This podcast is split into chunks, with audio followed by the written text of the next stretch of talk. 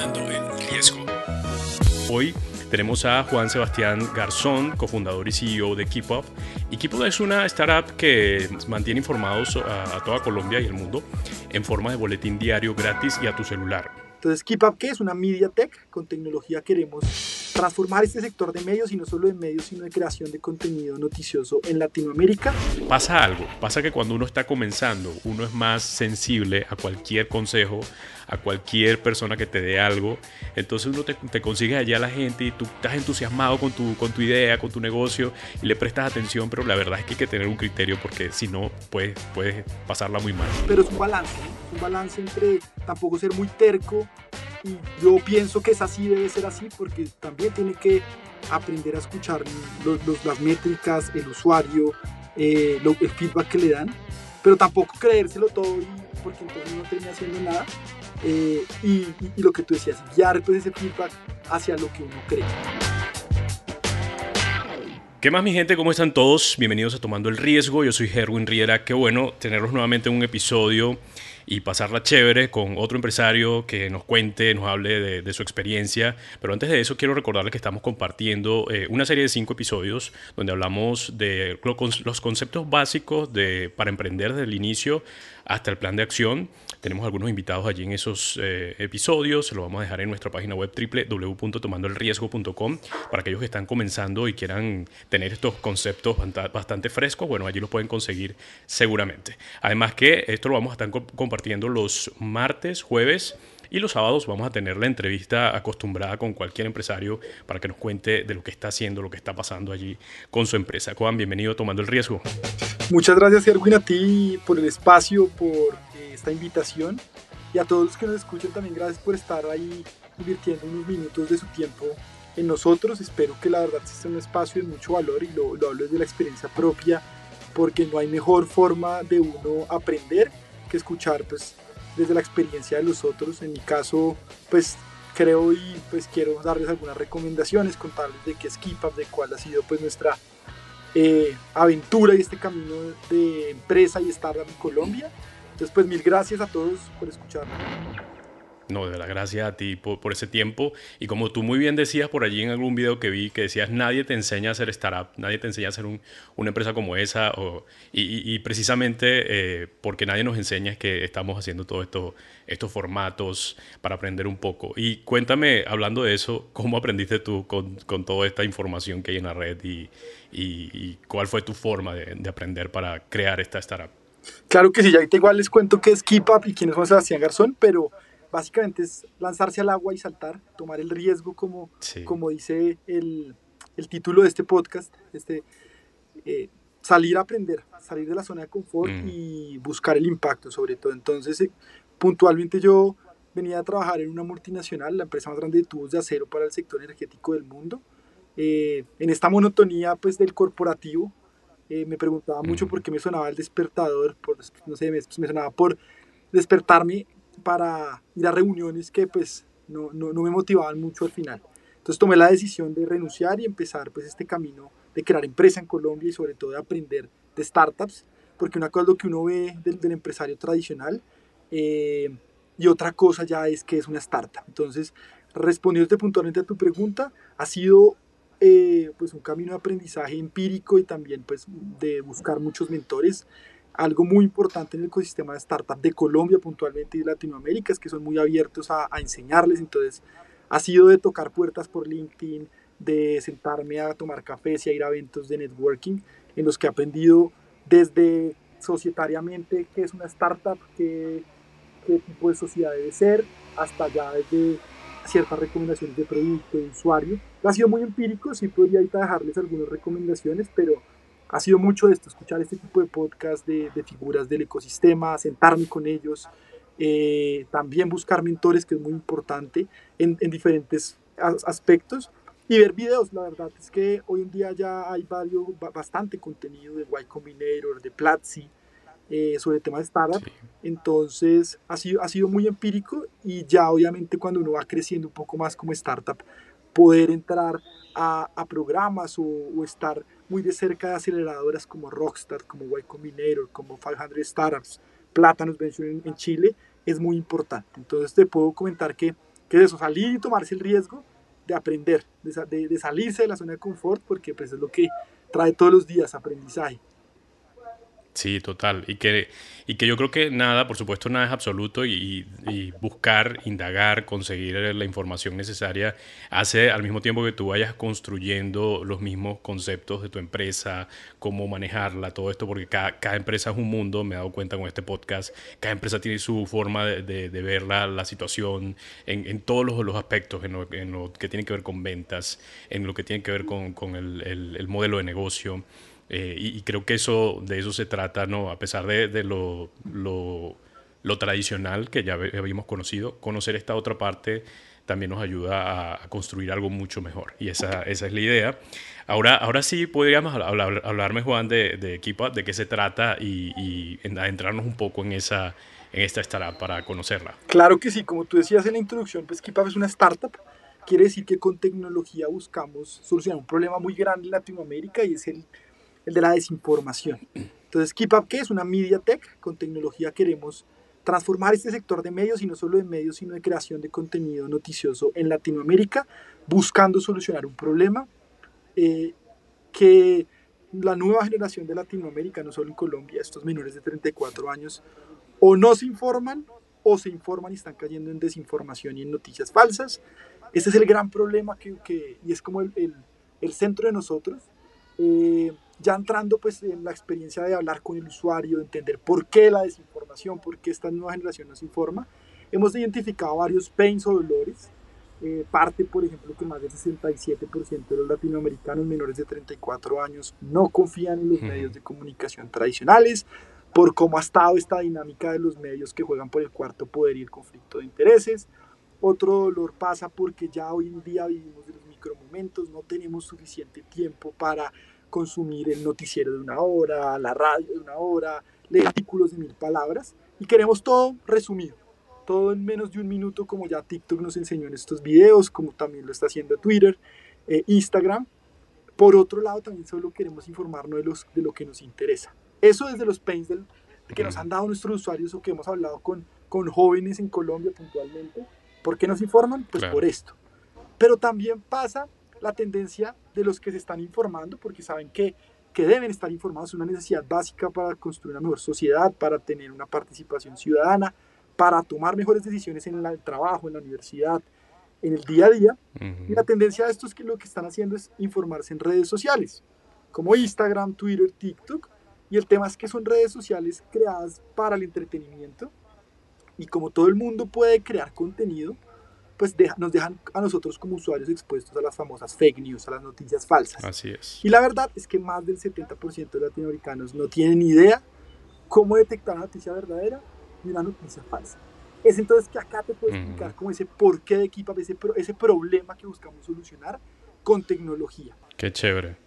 Y anteriormente eran una agencia de comunicación, ¿verdad, Juan? Y pasaron luego eh, hacer eh, más una MediaTek. Y, pero ¿por qué sucedió esto? O sea, ¿de qué se dieron cuenta siendo una agencia de comunicación? Eh, ¿qué, notaron allí? Y de pronto, creo que escuchaba a tu compañero decir que cometieron errores allí también.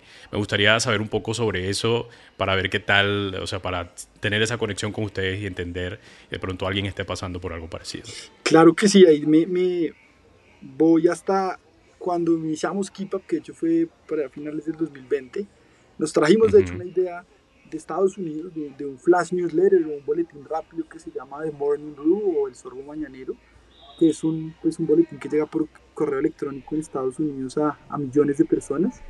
Y nos trajimos esta idea eh, viendo que nos, nos solucionaba a nosotros un problema y era que pues como, como jóvenes no teníamos eh, suficiente tiempo para informarnos, ya no estábamos en la dinámica de, de, la, o en función de las noticieros de las 7 de la noche en Colombia. Entonces, esta, esta idea no la trajimos porque nos solucionaba un problema a nosotros mismos, el de desinformación, el de estar al tanto. Obviamente Santi, Santiago viene de, de, de, trabajar en el medio más grande tradicional de Colombia, que es el tiempo, de trabajar en agencias de comunicaciones y entendía más la dinámica. Entonces decidimos lanzarnos a la web y empezar a validar con un PDF por WhatsApp a 35 amigos y familiares.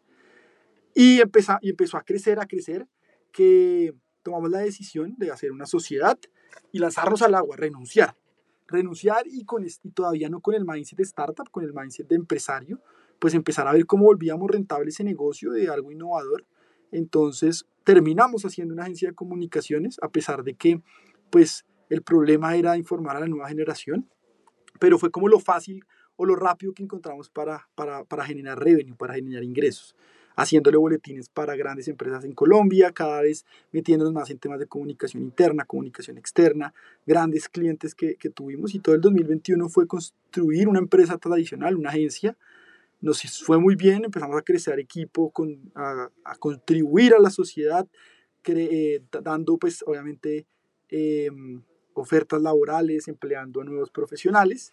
Y fue justamente hace un año, a finales del 2021, que hicimos un barrido con Santiago y dijimos, bueno, chévere cómo vamos, a, pues Agencia 600 es un, es un negocio tradicional de servicios, poco escalable, porque entre entra un cliente, pues tengo que asignarle un profesional más, no hay una escalabilidad que sí da la tecnología.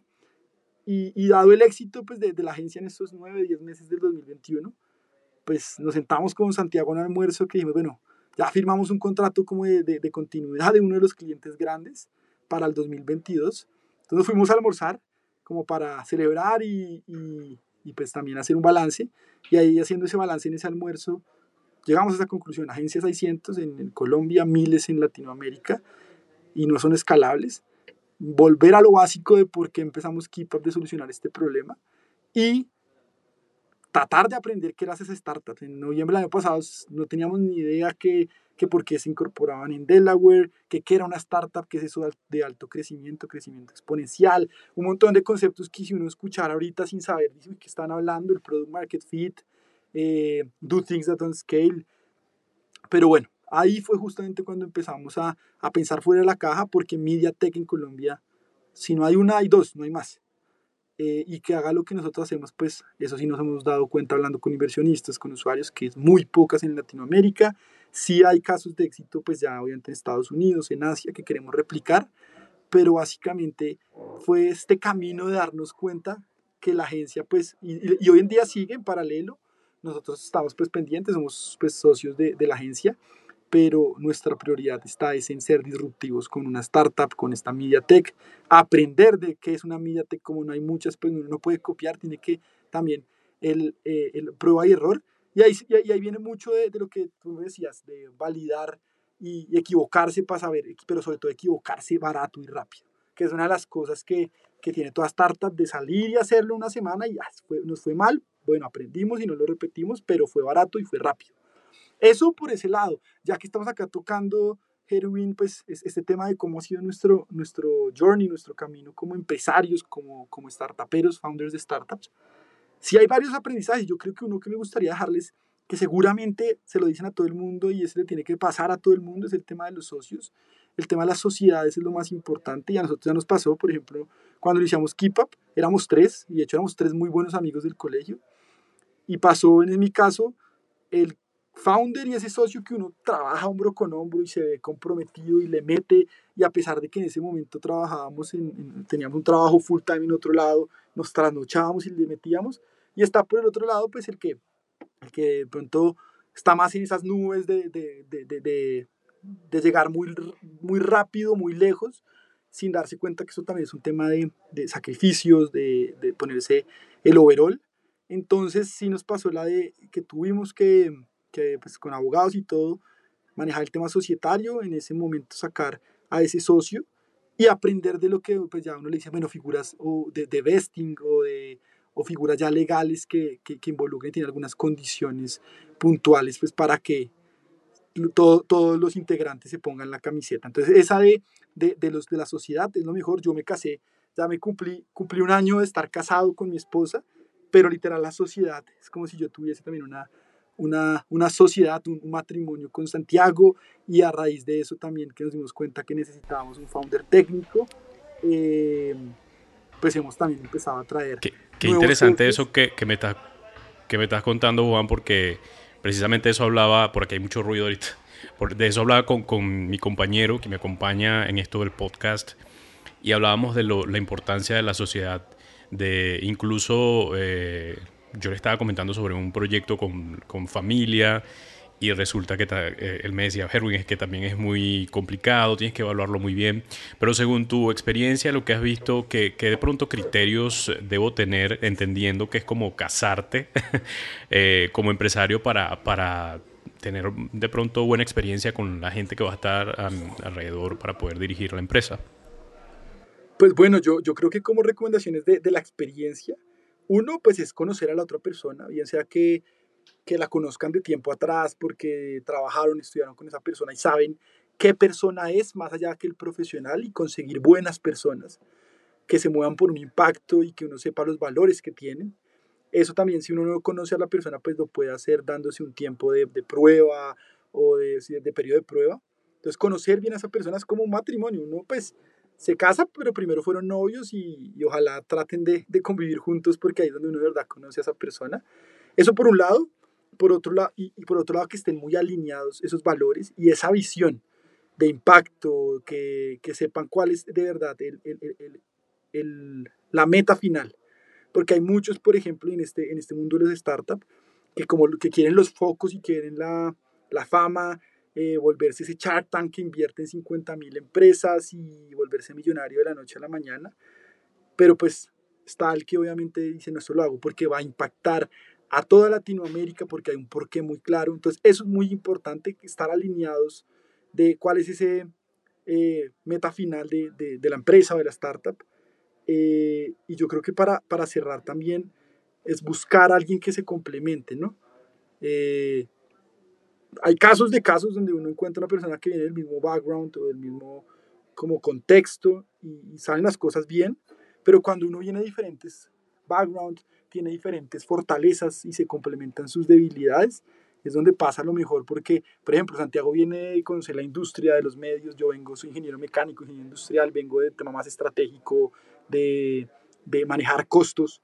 Eh, entró también a, a, a, los a los founders de KeepUp, Juanpa, que es un, del CTO, entonces viene de, de trabajar en, en, en Globant, esta grande empresa de desarrollo software, y en otras empresas en Estados Unidos. Entonces, todo esto nos ha complementado y le da, y le da buenos condimentos a, a, esta unión y esta relación. Entonces, yo creo que esos tres puntos, y definitivamente es una de las cosas más importantes de la sociedad, es algo que uno no, no dice mucho, pero ya para cerrar este tema, si yo pudiera dar una recomendación, emprendan o tomen la decisión de hacer empresa con alguien, porque este es un camino que no es fácil, y una obviamente también pues va a tener altos y bajos.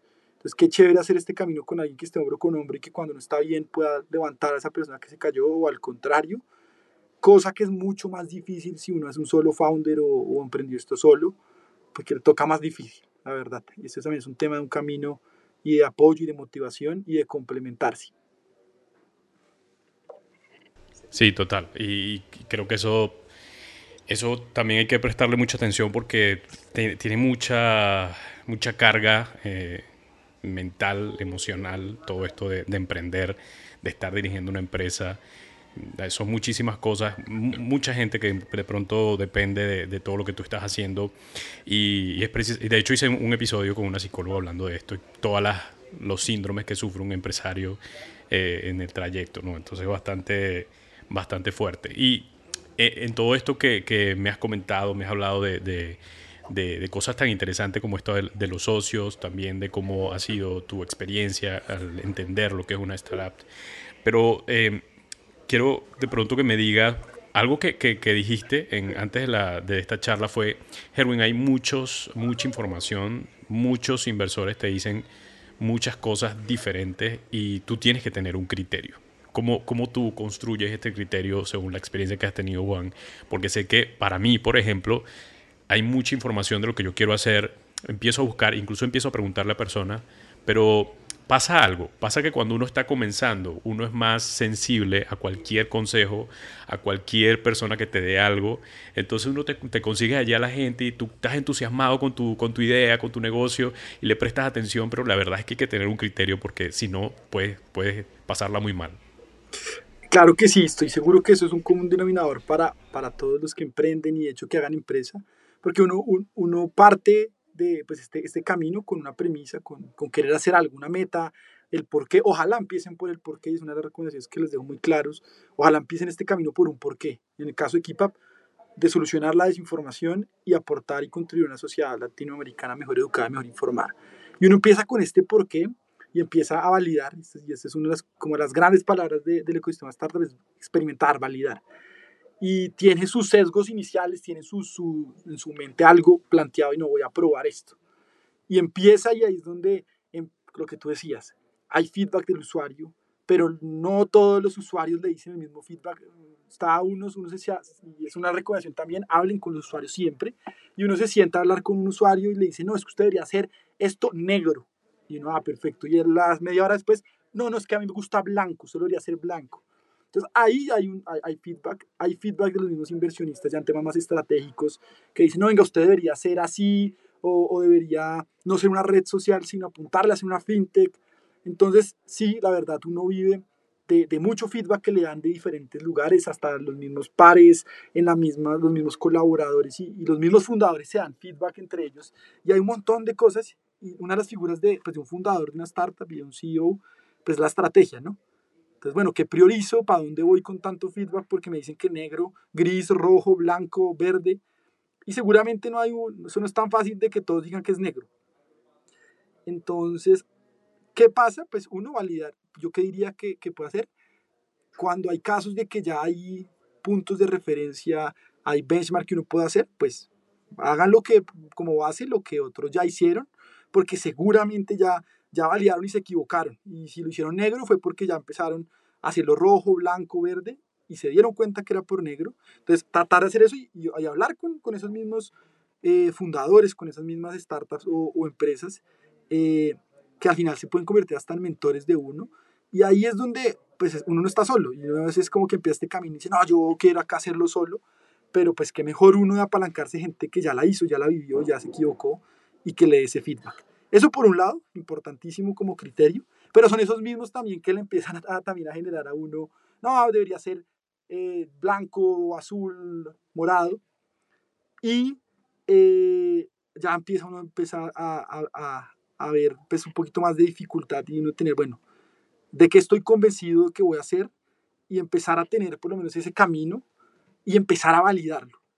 Validarlo en qué sentido plantear hipótesis y hacer experimentos alrededor que así sea en escala pequeña empiecen a validar que eso que uno está hablando tiene razón, hablar con el usuario y, y, y cada de esos experimentos lo que van haciendo es acotar mucho más las, las alternativas, es decir, ya no van a empezar a decirme todos los colores y me llaman a decir, y uno se empieza a ver que eso ya va a terminar interesante. Y que eso, eso te lo va a dar el porqué, muy bien tú lo has dicho, Juan, te lo va a dar el porqué. O sea, eso de, de, validar, de experimentar, creo que es el porqué el que te lo va a dar. Pienso que el porqué viene siendo como esa creencia que debes tener, esa convicción de, de tu idea y lo que te va a empujar a, a hacer lo que tú quieres o lo que quieres alcanzar con esto bien sea que hayan muchos comentarios alrededor, tú como que tienes la convicción de lo que quieres y vas a agarrar estos comentarios, estas opiniones, esta, todo este feedback lo vas a agarrar, pero lo vas a alinear a lo que, a lo que ya tú tienes pensado, que es el por qué. Me parece brillante eso y, muy bien que lo hayas aclarado al principio. No, buenísimo. Y solo para cerrar este punto, eh, el, el criterio es importante para uno pero es un balance, ¿no? Es un balance entre tampoco ser muy terco y yo pienso que es así, debe ser así, porque también tiene que aprender a escuchar los, las métricas, el usuario, eh, el feedback que le dan, pero tampoco creérselo todo y porque entonces uno no termina haciendo nada. Eh, y, y, lo que tú decías, y guiar pues ese feedback hacia lo que uno cree. Entonces es un balance y la verdad no es una fórmula, e, esas es de las cosas interesantes, bonitas, que no son eh, pues una, una regla como de oro para todo el mundo, que así debería ser, cada quien debe buscar su forma. Y, yo digo mucho también que, que, que, emprender, hacer empresa también es más que la meta, es el camino, por eso, porque ahí es donde está el aprendizaje, donde validé y por acá no era, entonces es más, como se enriquece el proceso.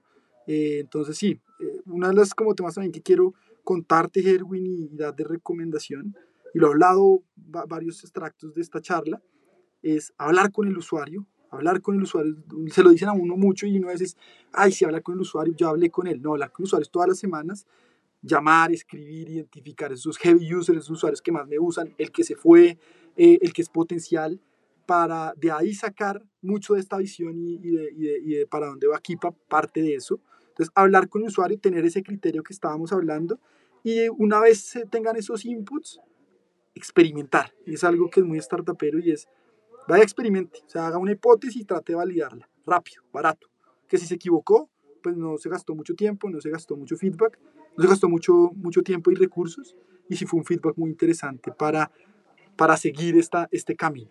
Entonces sí, sí quiero como pues dejarles esa recomendación, entender al usuario y experimentar es, es, base en, yo creo que ni siquiera en las startups, en los negocios, en los negocios innovadores, en empresas innovadoras, que no se quedan haciendo lo mismo todo, todo, todo, el tiempo, sino que buscan siempre las cosas diferentes, así no sean escalables, así sean un, un negocio tradicional y de servicios o, o de producción.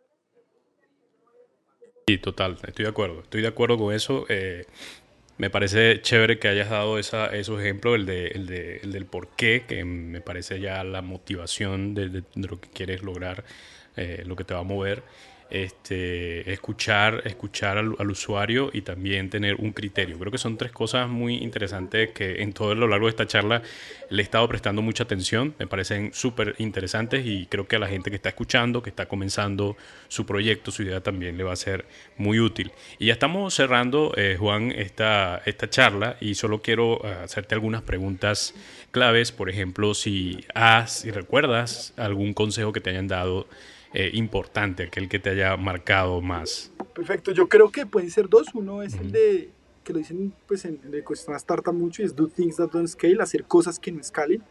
Y esto porque uno en el principio muy orientado al que quiere, no sé, hacer la gran aplicación móvil que sea súper automatizada, eh, y para eso obviamente pues gastar un montón de recursos y de tiempo para hacer el super lanzamiento.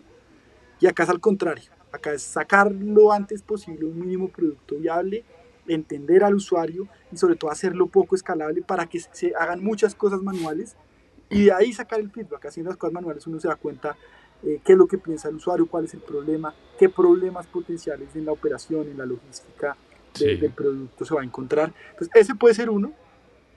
Y otro también que, que, que, me, que me daban mucho, sobre todo más allá del tema startup, es el de, el de hacer las cosas que uno quiera. al final es un poquito cliché, pero es como el que trabaja en lo que le gusta no trabaja, algo así. Sí. Y, y es muy importante porque, porque al fin y al cabo esto detrás de, detrás de, de ser una empresa, una startup, hay mucho sacrificio, hay muchas horas de trabajo diarias. Entonces, qué mejor forma de uno hacer algo que le gusta, eh, que tiene un impacto positivo y que eso es el motor, como hablamos ahorita, que me despierta todos los días y que me permita aprender todos los días. Esas es de las cosas que más, eh, como que me, me gozo y, me gusta esto que estoy haciendo, es eso. Que esto me gusta lo que hago todos los días, o sea, es algo que está alineado eh, a, lo, pues a, a, lo que me, a mis intereses, a lo que me gusta. Tiene un impacto inmenso, ya lo hablamos del por qué, y sobre todo es algo que me permite aprender algo diferente todos los días. ¿Por qué? Porque constantemente, diariamente estoy saliendo de la zona de confort. Sí, eh, de hecho, de eso hablaba en un episodio eh, y, se, se, relaciona al por qué, ¿no? Es tener la motivación allí. De hecho, la motivación es una, es una energía extra que le llega al cerebro incluso y que por esa razón eh, podemos tardar tanto tiempo haciendo lo que, lo que queremos y sin problema. O sea, no, no nos cansamos sino hasta que nos damos cuenta que, ok, llevo mucho tiempo trabajando en esto y precisamente aquellas personas que se cansan antes de siquiera iniciar su trabajo es porque no hay una motivación correcta y hay que evaluar y hay que buscar. Así que creo que tiene que ver con, esto y, yo también apoyo. No es que no se trabaja, se trabaja muchísimo, eh, pero como te gusta tanto, como tienes tanta motivación, lo vas a disfrutar. Cada paso va a ser como satisfactorio y va a ser como una recompensa para, para todo nuestro proceso. Así que eso está chévere. Y eh, lo otro que te quería preguntar, ¿hay algo, algo que quieras aquí rápidamente pensando que de pronto una experiencia que hayas tenido con, con este, esto de, buscar inversores, de estar en, rondas de inversión, que digas que es importante tomar en cuenta para aquellos empresarios que quieren de pronto hacer esto también? ¿Algo que, que hayas vivido en todo esto, si es que has tenido una experiencia con esto? Sí, claro que sí, y de, y de hecho pues ahí va muy alineado al por qué, si uno tiene y encuentras a ese problema que es suficientemente importante, relevante, tiene un mercado muy importante. Y ojalá que sea innovador, y acá son las invitaciones que hago, busquemos algo diferente, busquemos algo que solucione un problema de verdad, de sociedad, y que sea diferente. Pues obviamente respetable los que quieran replicar modelos, pero pasa mucho por el problema, por solucionar algún mercado, algo que sea escalable con tecnología y que llegue a un mercado extremadamente grande. Y lo que hablamos también, tener un equipo que, que, que, que dé el argumento y que cuando digan, no, ese, ese, equipo lo va a hacer posible. en nuestro caso, queremos informar a la, a la, nueva generación de la TAM, ser la MediaTek más grande de Latinoamérica. Pues, ¿cómo me, lo, ¿cómo me van a validar y a creer eso? Uno, pues con lo que he hecho, con los casos de éxito de lo que he hecho estos meses, eh, las métricas que, que, que he alcanzado, los hitos, pero también el equipo, le creen mucho al equipo y es una de las cosas que más, que más eh, peso tiene en el tema de fundraising y es quiénes son los fundadores, hace cuánto se conocen, cómo se complementan, de, qué background vienen. También algo que uno se encuentra que es, es, es, pro y contra a veces es de qué universidad salió, de qué startup viene. Eso es la realidad y uno tiene que vivir con eso. La rosca, por ahí dice el problema de la rosca no estar en ella, pero sí, pero sí el tema del equipo es muy importante. Valioso, valioso, Juan. La verdad, valioso eso. Eh, para, no quiero tomarte más tiempo, quiero ir cerrando. ¿Qué libros han sido más influyentes para ti? ¿O qué podcast incluso? Bueno, yo creo que libros. Hay uno que siempre dicen y la verdad, eh, para esto que hemos hablado de experimentar, validar, pues obviamente Lean Startup es, es, una obligación para leer. Hay uno, hay uno interesante que yo siempre doy, sobre todo más allá de, de que me del valor a mí es por aquellos que están escuchando esto y de pronto están preguntándose qué es una startup, qué fases tiene. Fue un libro que me regaló mi mamá a principio de este año que le dije, voy a hacer una startup y no tenía ya ni idea que era una startup. Entonces se, se leyó este libro para entenderlo y es de Mayra Roa, la hija de, de un gran empresario arrocero acá en Colombia. El libro se llama Panal y explica pues de cómo es este emprendimiento y cómo es el tema startup desde la concepción e inicios, pasando por ese famoso Valle de la Muerte en la que nos encontramos pues varias startups de etapa temprana, hasta ya la validación y salida a rondas de inversión en serie A, etcétera. Entonces muy, muy recomendado para que lo lean, se llama Panal de Mayra Roa y entiendan pues este, este contexto.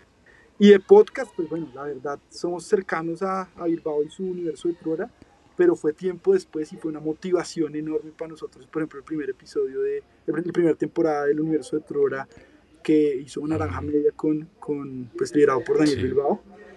¿Y por qué? Porque lo motiva a uno, le, le, muestra esas etapas en las que está una startup y las que uno empieza a vivir y, y lo motiva a hacer cosas en grande, Y Combinator, eh, le habla mucho de problemas que uno tiene al inicio eh, y que se va a encontrar y que en Kipa, por ejemplo, no estamos encontrando.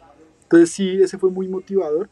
Hay muchas muy buenas eh, entrevistas que, que hace pues Robbie Fry con su, con su podcast, Emprendete también de Naranja Media, es un muy buen podcast que recuerdo, uno de, hecho fue uno de los episodios que más marcó de tema startup, uno que en Emprendete entrevistaron a, a, al,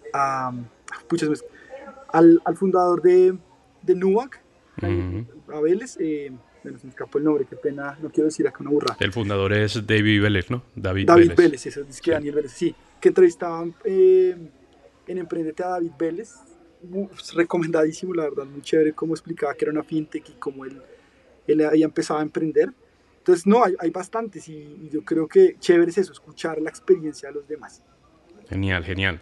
Eh, eh, ¿Con quién invertirías, con quién te asociarías o a quién descartarías, Juan? Tenemos precisamente a David, David Vélez de Nuanc, también tenemos a Juan Pablo Ortega de Rappi o a Freddy Vega, el fundador de Platzi. ¿Con quién te asociarías? ¿Con quién te invertirías? ¿Y a quién descartarías? Yo creo que yo, yo le invertiría a, a Freddy Beck. Descartaría a Juan Pablo de Rappi y me asociaría con, con, con David Vélez de, de Nubank.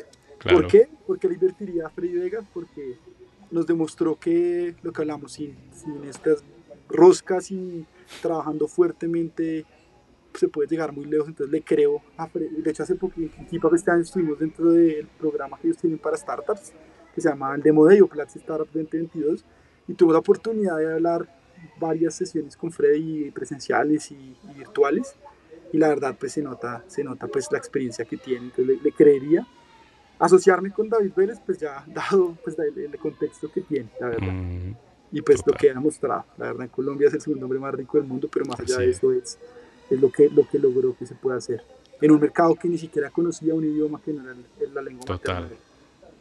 Totalmente. Bueno, nada, este, acabo de ver que estás en, la lista de Forbes, ¿verdad? Eh, que eso debe ser para ustedes una alegría. ¿Cómo te sientes de eso ya para cerrar? Sí, pues para nosotros la verdad un orgullo, un orgullo estar en, esta, en este listado de las 100 mejores startups de Colombia. Eh, más allá de, pues de, como el, de lo vanidoso de, salir ahí, para nosotros es una motivación enorme a solucionar un problema de sociedad, la desinformación que aporta a contribuir y construir una mejor sociedad latinoamericana, con mejores jóvenes que tomen mejores decisiones día a día en las urnas. Entonces al final, pues eh, sí es muy gratificante, pero pues el, juego entero no, no, es salir, te digo, el juego entero no, no, es la meta, no son los focos que pues hemos hecho buen trabajo en equipo, nos hemos movido bien para salir en ese listado, pero ese no es nuestro objetivo, nuestro objetivo es el por qué. Así es. Bueno, Juan, ojalá que, tomando el riesgo siga siendo una ventana para que para seguir hablando de los logros que tenga su empresa, de lo que vayan alcanzando, todos los éxitos que tengan. De verdad que, chévere poder haber conversado contigo este tiempo. Agradecido de verdad por, por todo lo que nos has comentado. Y bueno, nada, agradecerte y decirte que si tienes algunas otras palabras para quienes nos escuchan, ya esto sería el final eh, y allí están los micrófonos.